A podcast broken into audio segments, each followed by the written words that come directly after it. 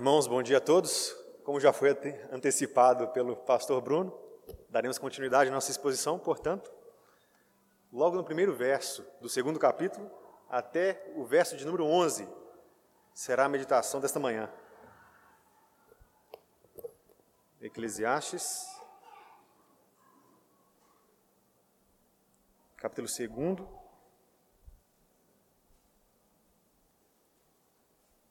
do verso 1 ao verso 11.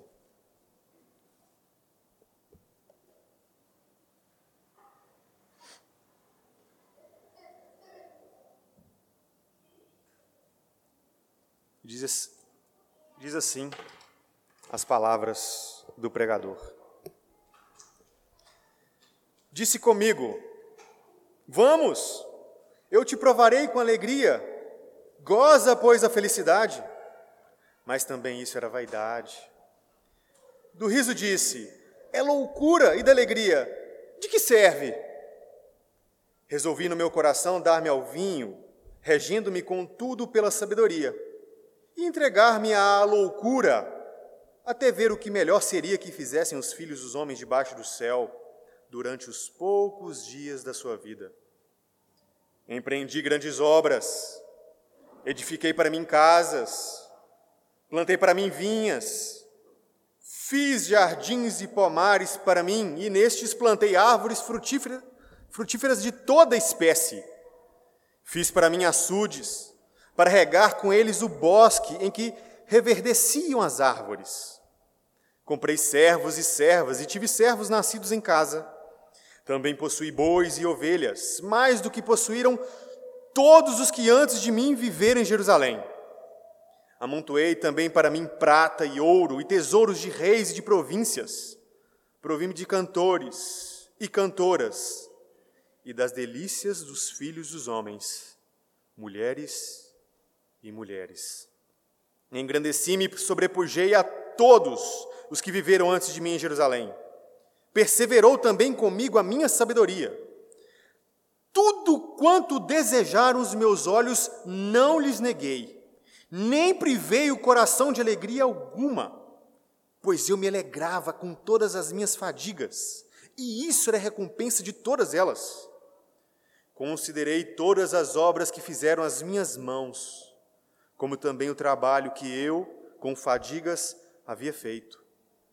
E eis que tudo era vaidade e correr atrás do vento, e nenhum proveito havia debaixo do sol. Vamos orar mais uma vez? Senhor Deus, Pai bendito, o sol que está acima do sol, oramos ao Senhor porque precisamos de luz. É necessário que as nossas mentes sejam iluminadas. Portanto, suplicamos ao Teu maravilhoso Espírito, Espírito Santo de Deus, nos auxilie, nos ajude, venha ao nosso socorro, pois sem o Senhor nada podemos fazer. Nos ajude a compreender a tua palavra, mas não somente isso, a aplicá-la em nossos corações, a guardá-la em nossos corações para não pecar contra o Senhor. O Senhor é o Senhor do prazer, o Senhor é o Senhor da alegria, mas precisamos viver sob a tutela de Cristo. E é no nome dele que nós oramos. Amém e amém. Irmãos, antes de nós meditarmos propriamente no texto que nós acabamos de ler, creio que seja oportuno lembrarmos de algumas coisas que nós vimos nos sermões anteriores. O que é que Salomão, o pregador, quer nos ensinar no livro de Eclesiastes? Nos 11 primeiros versículos, ele nos introduz apresenta uma espécie de preâmbulo sobre uma eterna mesmice que nós podemos encontrar debaixo do sol.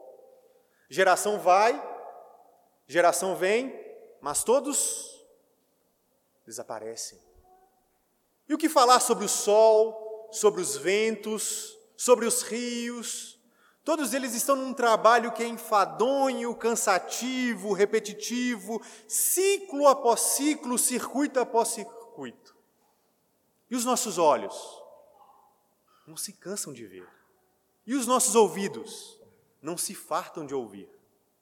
E no final, no final de todas estas coisas, tudo cairá no mar do esquecimento. Não ficará guardado na lembrança, não ficará retido na memória. Tudo é vaidade, é como correr atrás do vento. Entretanto, meus irmãos, sabemos que esta não é a conclusão final de Salomão. Pois acima do sol que nós contemplamos com os nossos olhos físicos, existe um sol que brilha com maior fulgor, beleza, exuberância, intensidade, o sol da justiça. O nosso Deus, que traz significado para a nossa existência fugaz, sentido para os poucos dias de vida que nós temos na terra. Mas nós sabemos também que Salomão não chegou nesta conclusão de modo imediato. Ele precisou fazer uma longa jornada. Passou por caminhos prazerosos e alguns até mesmo perniciosos. Nós vimos alguns destes caminhos. No último sermão, Salomão disse ao seu próprio coração: Será que eu posso encontrar sentido para a minha vida, felicidade plena, no caminho do conhecimento e da sabedoria? Ele disse: Não. Por quê? Por pelo menos três motivos. Por mais que sejamos como gênios, por mais que venhamos acumular grandes saberes, existem algumas coisas debaixo do sol que nós não podemos endireitar. A conta não fecha não podemos mudar, por mais que nos esforcemos. Doenças que já estão e que virão. Velhice que já alcançou alguns e que certamente um dia vai alcançar. E o último inimigo, a morte.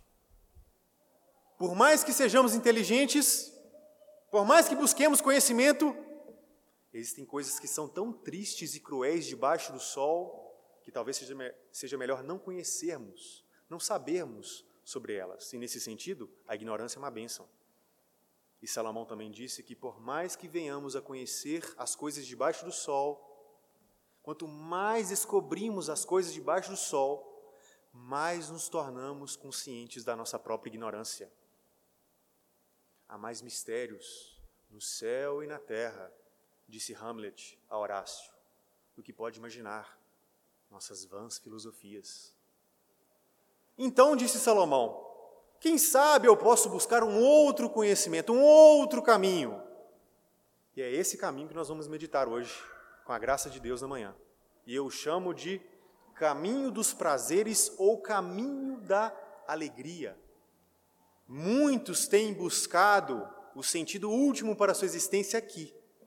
É por isso que eu peço, irmãos, que por gentileza vocês atentem para o texto e que Deus possa nos abençoar e que esta palavra possa ser a nossa verdadeira alegria e o nosso maior prazer. Verso de número 1. Vamos repeti-lo?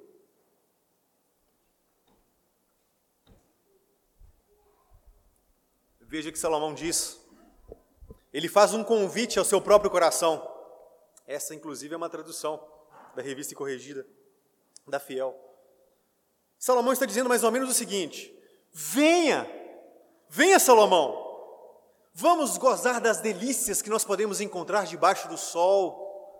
Não percamos mais tempo, há tantas coisas para desfrutar, tantos risos para colocarmos nos nossos rostos. Vamos, vamos, Salomão, vamos encontrar a felicidade, vamos buscar os prazeres. Mas, como que quase que de modo imediato, como se fosse uma espécie de alerta, Salomão acrescenta: mas também isso era vaidade. Ele diz no versículo número 2: Que sentido faz estas coisas? Eu mesmo as busquei. O riso é loucura e alegria não tem serventia alguma. E então, a partir do versículo número 3, ele irá dar um zoom nessa pesquisa, nesse caminho, nessa trajetória dele. E nós vamos encontrar então o primeiro trajeto, a primeira etapa do caminho. Onde foi que ele buscou a alegria para o seu coração, a satisfação para a alma dele? No vinho. Olha só o que ele diz no versículo 3: resolvi no meu coração dar-me ao vinho. Fico imaginando, meus irmãos, quantos tipos de vinho Salomão não tomou. Nós vamos ver um pouco mais adiante que até mesmo ele plantou vinhas para ver se encontrava alguma felicidade, alguma satisfação em seu coração. E veja que há dois momentos aqui. Primeiro, ele procurou tomar o vinho de forma moderada, prudente, equilibrada, pois é dito: dar-me ao vinho, regendo-me contudo pela sabedoria. Será que eu vou encontrar a felicidade aqui? Parece que não. Por quê? Porque ele decidiu, é o que diz o restante do versículo, se entregar ao quê? Entregar à loucura até ver o que melhor seria que fizessem os filhos dos homens debaixo do céu, durante os poucos dias da sua vida. E aqui, meus irmãos, nós não podemos fugir do texto. Em outras palavras, Salomão está dizendo: Eu busquei vinho de forma moderada e eu decidi me embriagar, só para ver qual seria o resultado disso. Não encontrei felicidade só na moderação. Então, será que talvez a embriaguez vai trazer satisfação para minha alma? Não. Nem na moderação, nem na embriaguez, ele encontrou aquele prazer que ele tanto procurava. Faltava algo mais. O que será que faltava? Meus irmãos, é preciso ter o entendimento que não é somente Salomão o único a fazer essa trajetória. Desde tempos antigos, temos relatos em meio aos historiadores de pessoas buscando, seja na moderação, seja na libertinagem. Deixe-me dar alguns exemplos para vocês. Vocês já devem ter ouvido falar sobre os epicureus, inclusive Paulo mesmo confrontou, confrontou esses homens em Atenas. Eles buscavam sempre o prazer, mas de forma moderada, nem muito, nem pouco, mas a medida correta. Mas será que eles encontravam satisfação plena para suas almas? Outros achavam que essa filosofia não era verdadeira então vamos buscar o prazer, buscando o máximo de prazer e evitando a dor mínima. Estes eram um dos círculos dos sirineus. Vejam bem, moderação e o máximo de prazer. Inclusive a embriaguez era permitido. Cada um fazia aquilo que era reto aos seus próprios olhos. E aqui está um detalhe importante. Quando Salomão está nos ensinando estas coisas, ele está demonstrando para nós uma perspectiva da vida, onde a vida se limita à vida debaixo do sol. Portanto, Deus é negado ou, no mínimo, desconsiderado. Entretanto, nós sabemos que nós cristãos devemos reger a nossa vida de modo distinto. Nós cristãos devemos buscar a moderação, mas não é qualquer moderação é uma moderação que surge do fruto do Espírito e que tem um outro nome na Bíblia chamado de domínio próprio. O autogoverno depende do governo de Deus. Para que sejamos moderados, segundo a Bíblia, precisamos da orientação e da capacitação do próprio Deus. E é isso que Salomão vai discorrer para nós. Vejam que nem na moderação, nem na libertinagem, Salomão encontrou prazer, o prazer que ele tanto buscava. E por quê, meus irmãos? Sabe por quê? Porque o vinho, vinho que traz satisfação para a sequidão, para o deserto das nossas almas, é um vinho novo, é um vinho que vem lá de cima.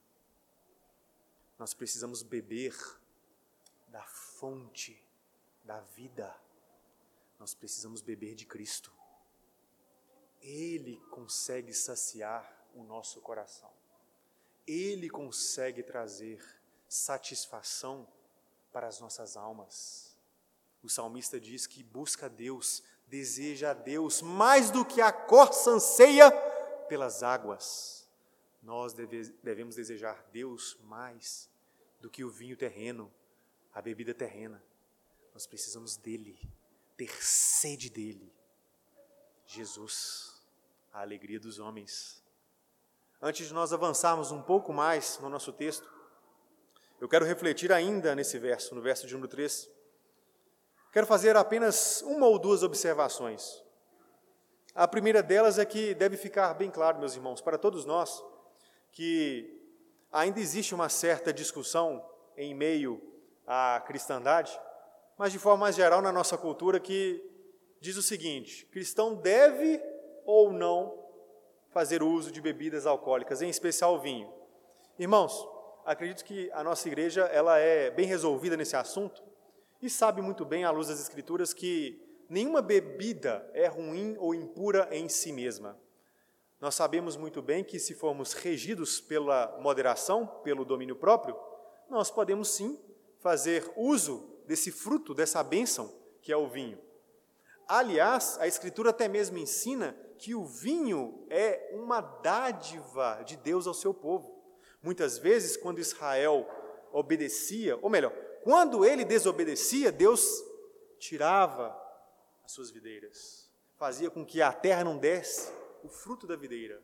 Mas quando o povo andava em obediência, esse era o seu galardão. Isto era as suas bênçãos, o próprio fruto da videira. Portanto, meus irmãos, se você é aquele que procurou se abster, ou se você é como eu, que simplesmente não gosta de vinho, e prefere uma limonada ou uma Coca-Cola, dê glória a Deus e não julgue o irmão que faz uso dele. E você que gosta do vinho e faz uso dele, não julgue o irmão que preferiu a abstenção ou simplesmente não gosta.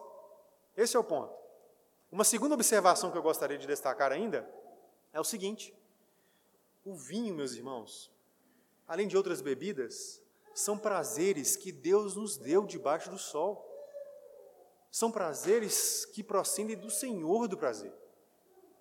E elas são coisas que são maravilhosas para desfrutarmos com, nossa, com a nossa família, com os nossos amigos. São bênçãos. Agora, todas elas não podem ser um fim em si mesmas. Elas devem apontar para aquele que é o vinho novo, aquele fonte da vida, o nosso Deus, o nosso Redentor. Estas bebidas devem apontar para os lampejos, para os fragmentos na terra, mas que nós iremos contemplar lá no céu em sua substância.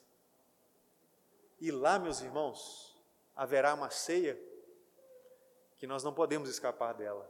Lá eu tenho certeza que o vinho eu vou gostar. Lá sim. Vamos avançar mais um pouquinho?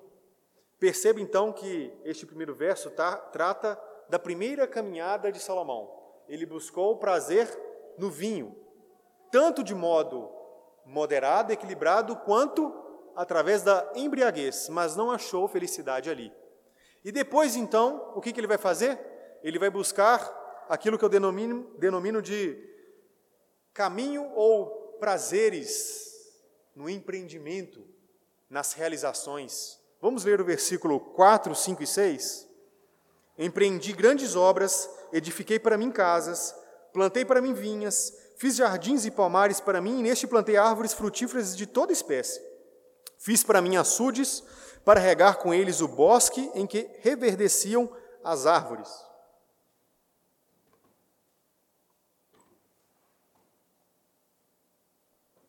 Primeiro prazer, vinho. Segundo prazer, fiz, fiz, empreendi. Portanto, prazer em realizações. Vamos olhar mais uma vez, passo a passo. No versículo 4 é dito que ele empreendeu grandes obras. Se nós analisarmos outras passagens, é até mesmo dito que ele fez palácios reais.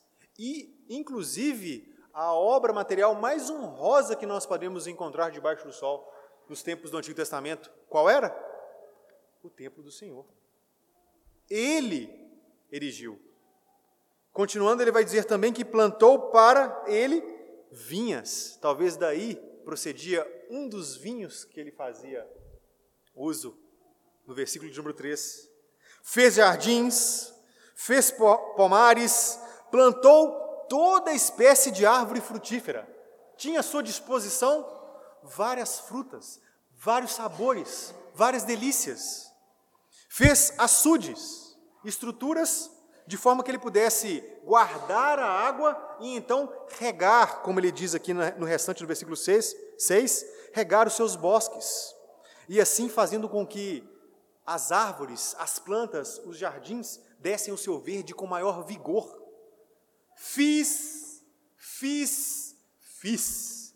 Empreendi, empreendi, empreendi mas não encontrei satisfação também ali, de Salomão para nós. E quantos são, meus irmãos, aqueles que buscam se enveredar neste caminho, querem construir nomes, querem engrandecer seus nomes com seus empreendimentos, querem gravar o seu nome na história, querem se tornar grandes, pois eu fiz isso. Eu fiz aquilo. Esta obra, você está vendo? Esta obra foi eu quem fiz. Quantos homens matam e morrem para que seu nome fica como um nome de uma repartição pública? Como seu nome, para que seu nome for, seja uma grande instituição ou uma grande empresa. Quantos são os que matam e que, e que morrem buscando satisfação em grandes obras, em grandes empreendimentos, sem contudo encontrar a satisfação que eles tanto buscam ali. E sabe por quê, meus irmãos? Eles não encontram a satisfação que tanto desejam, aquele estado de paz e de felicidade que nós tanto queremos, porque as obras humanas, meramente humanas, são imperfeitas, são defeituosas. A satisfação que tanto procuramos só pode ser realizada por uma obra que vem lá de cima, por um empreendimento que veio lá de cima a obra do Pai, na pessoa do seu Filho. Aquele que estava acima do sol, desceu para baixo do sol que nós contemplamos com os nossos olhos físicos e se tornou homem, homem como nós, mas também Deus. Debaixo do sol, fez uma maravilhosa obra, perfeita, pois foi obediente ao Pai, foi obediente à lei até a morte e morte de cruz, para que nós pudéssemos ser satisfeitos nele, pois através da morte de Cristo, a ira de Deus Pai foi satisfeita, e através disso, nós temos satisfação pleno gozo e alegria naquele que é a alegria de todos os homens, Jesus. A obra humana, meramente humana, não pode trazer o gozo que nós tanto queremos. É necessário uma obra especial, uma obra divina, a obra de Cristo em nossas vidas. E Ele fez isso para a nossa alegria. Antes de avançar um pouco mais no texto, quero fazer de modo semelhante ao que eu fiz no versículo de número 3, algumas observações. De modo nenhum, meus irmãos, eu estou ensinando que nós não podemos fazer nenhum tipo de empreendimento. Aliás, o ser humano é um empreendedor. Acontece que alguns realizam coisas grandes e outras não tão grandes assim, da perspectiva humana. Criação de filhos, o nosso trabalho, a vida acadêmica, e tantas outras coisas são sim empreendimentos, são sim obras, mas elas não podem ser a razão do nosso viver. Elas não podem ser a nossa esperança última. A nossa esperança última está no sol que está acima do sol, está em Cristo Jesus, nosso Senhor. Nós devemos sim fazer obras, empreendimentos. Aliás, a Escritura até chama para que façamos as boas obras, entretanto, elas não são fundamento. O fundamento é Deus. E nós vivemos para a glória de Deus. Fazemos as boas obras para a glória de Deus. E vejam, meus irmãos, e aqui avançando na minha segunda observação, estes empreendimentos que fazemos debaixo do sol, penso eu, são apenas lampejos, fragmentos daqueles empreendimentos que faremos na Nova Jerusalém, novos céus e nova terra. Penso eu que O mundo precisa ser explorado muito mais do que já é. E no céu daremos continuidade nesta empreitada, porém, novos céus e nova terra. E talvez, quem sabe, vamos poder viajar da terra à lua, ou quem sabe, uma viagem ao centro da terra. Ou quem sabe, 20 mil léguas submarinas. Ou quem sabe, a volta ao mundo em 80 dias. Por que não? Por que não? Deus disse a Adão que ele deveria se multiplicar, que ele deveria crescer, e você acha que aquele jardim era os limites, as fronteiras finais? Não, deveria povoar todo mundo. É claro que quando Adão falava sobre, quando Deus disse sobre essa perspectiva, sabemos muito bem que havia sim a fecundidade, a multiplicação, mas havia exploração. Agora, novos céus e nova terra, defendo esse posicionamento, que não haverá mais a multiplicação, pois os eleitos estarão contados de forma perfeita, mas por que não a exploração, o avanço? Algo que nós podemos pensar, não é mesmo? Vamos avançar mais um pouquinho? Agora, versículo de número 7 e 8. Diz assim: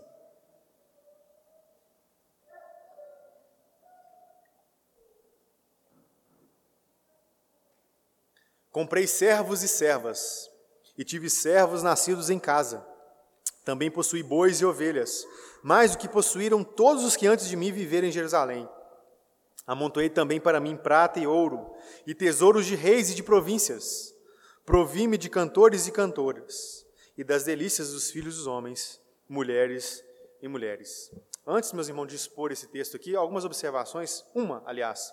Alguns comentaristas entendem que estes prazeres, eles começam lá no versículo de número 4 e vai até o versículo de número 8 como se fosse um só prazer. Vocês perceberam que eu fiz uma distinção. Eu parei no versículo de número 6 porque entendo que até o versículo de número 6 nós temos os prazeres relacionados a realizações. É claro que o 7 e 8, versículo 7 e 8, está relacionado aos versículos anteriores, mas penso eu que agora há uma sutileza, uma, uma pequena diferença no prazer. É o prazer das possessões. É por isso que ele diz inicialmente: comprei servos e servas, poder, riquezas. Vejam, meus irmãos, eu não sei quantos de vocês têm a a bênção de poder contar com uma pessoa em casa para ajudar de vez em quando ou até mesmo durante toda a semana. Pela graça de Deus, nós temos esse auxílio em, em nossas casas. Há uma, a Débora, uma moça que nos ajuda em casa, cuidando da casa e, e às vezes, quando precisamos, cuidando dos nossos filhos também. E como é bom contar com a ajuda de uma pessoa, aliviando às vezes um trabalho em casa. Quantos de nós não fazemos isso pedindo para que a sogra venha e passe um tempo lá em casa para dar um trabalho para ela, ou então para as nossas mães, para os nossos pais, não é verdade? E esse auxílio é bem presente, é bom para nós. Mas veja Salomão: Salomão tinha centenas, talvez milhares, de servos e servas para ajudá-lo, para realizar grandes empreendimentos. E é claro, meus irmãos, que o texto não se trata somente disso em particular.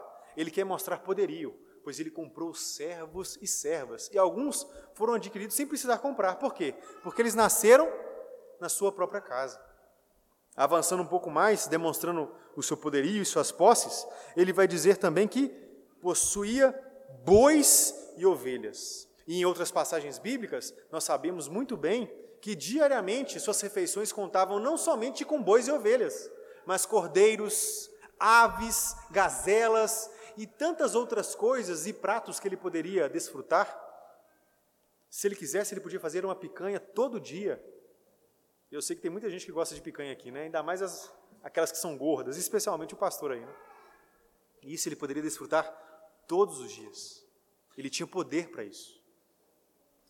Um pouco mais à frente, ele vai dizer que não somente usufruía dessas coisas, ele não somente tinha posse destas coisas, mas amontoava, acumulava para ele prata, ouro, tesouros de reis e de províncias. Não faltava nada para ele. Ah, eu quero um navio. Tudo bem, Salomão. Ah, eu quero um palácio.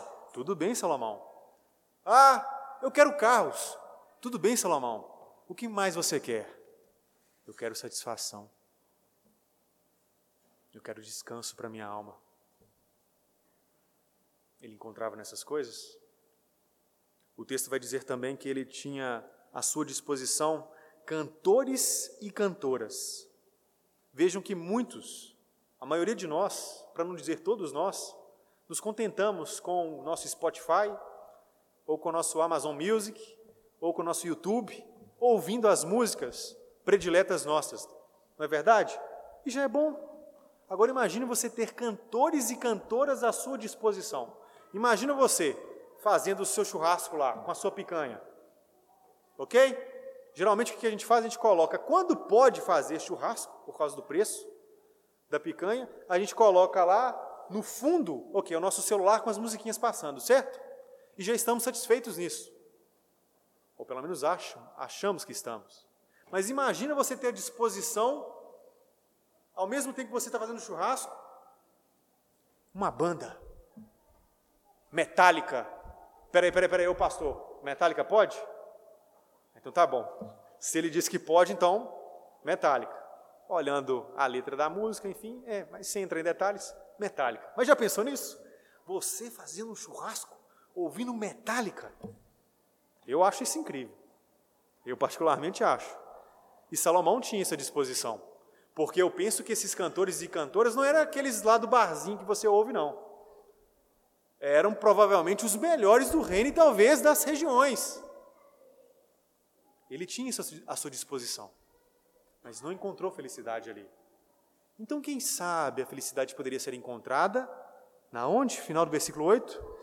Nas delícias dos filhos dos homens, mulheres e mulheres. Espera aí, Salomão, você foi longe demais.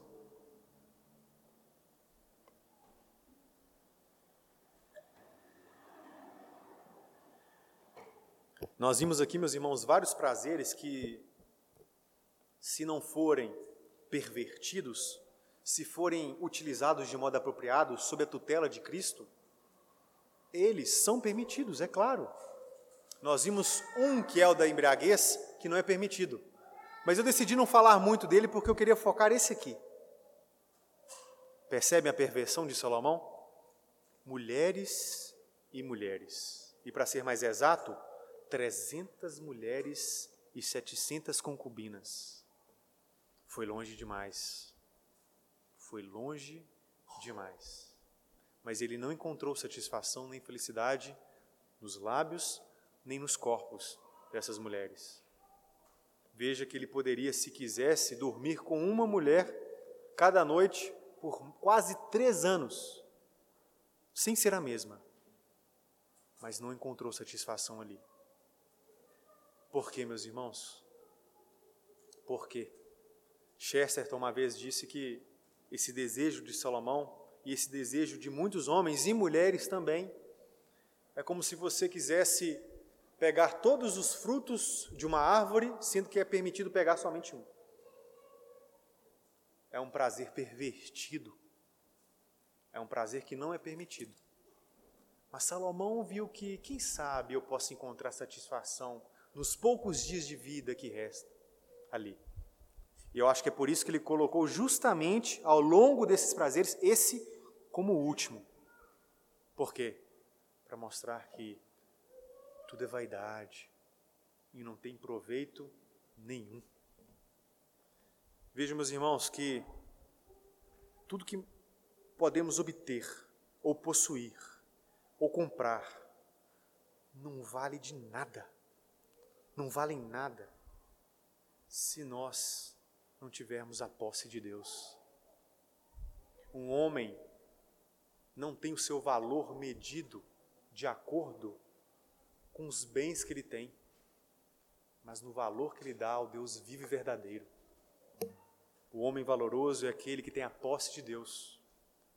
Nós lemos no Salmo de Davi que o único bem que ele possuía era quem? Era Deus. E ele era rei. O homem que não tem nada, se tiver Cristo, tem tudo. Pois Cristo é tudo e tudo em nós.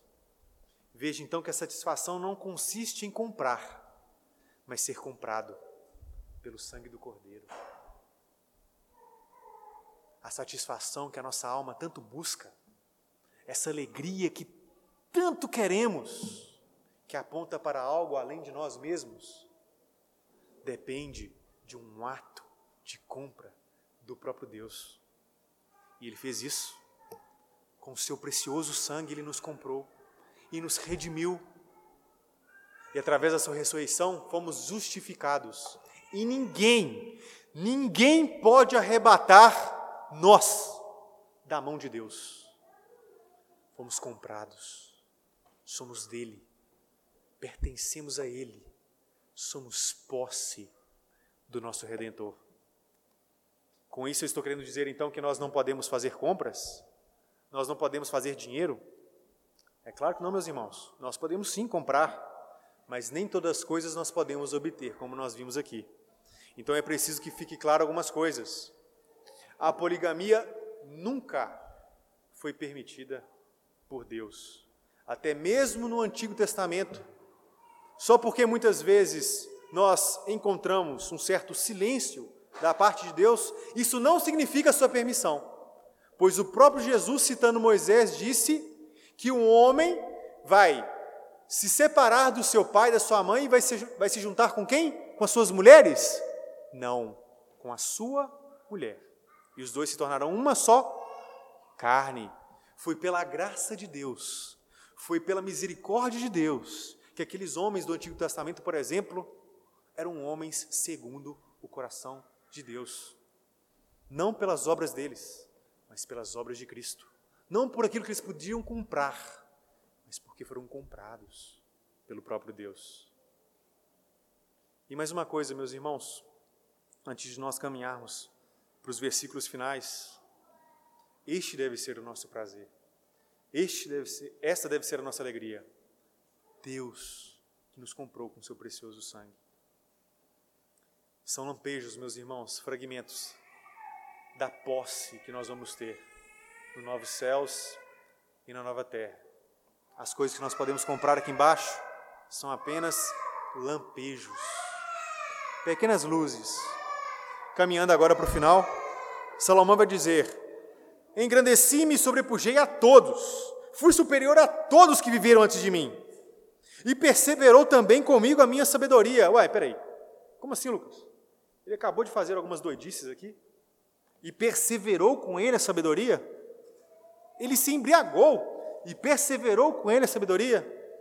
No entanto, meus irmãos, no meu entendimento, precisamos compreender a palavra sabedoria nesse contexto, não como aquela que tem o fundamento no temor do Senhor, mas aquela do início do capítulo, onde em sua primeira trajetória, primeiro caminho, ele buscou, ele buscou um acúmulo de saber debaixo do céu, debaixo do sol, a erudição.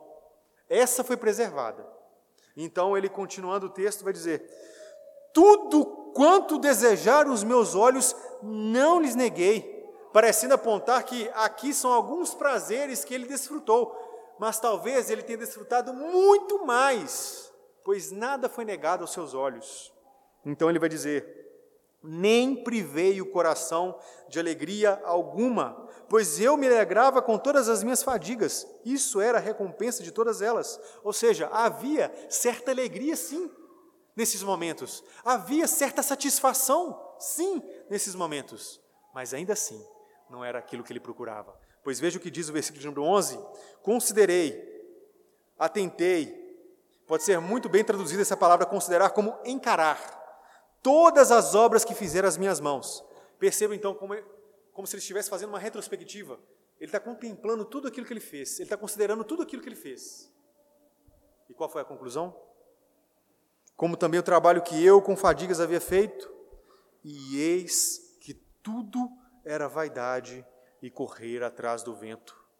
E veja a força da expressão do versículo final: e nenhum proveito havia debaixo do sol. Isso nos ensina, meus irmãos, que os prazeres debaixo do sol não podem ser razão do nosso viver. Os prazeres debaixo do sol devem ser desfrutados, mas com os nossos olhos voltados para aquele que está acima do sol. Entretanto, é preciso saber também que os prazeres devem ser realizados, os prazeres devem ser aproveitados sob a tutela de Deus, pois fomos comprados por Ele. Precisamos de discernimento debaixo do sol para desfrutarmos desses prazeres à luz da palavra de Deus e de modo que agrada o nosso Redentor.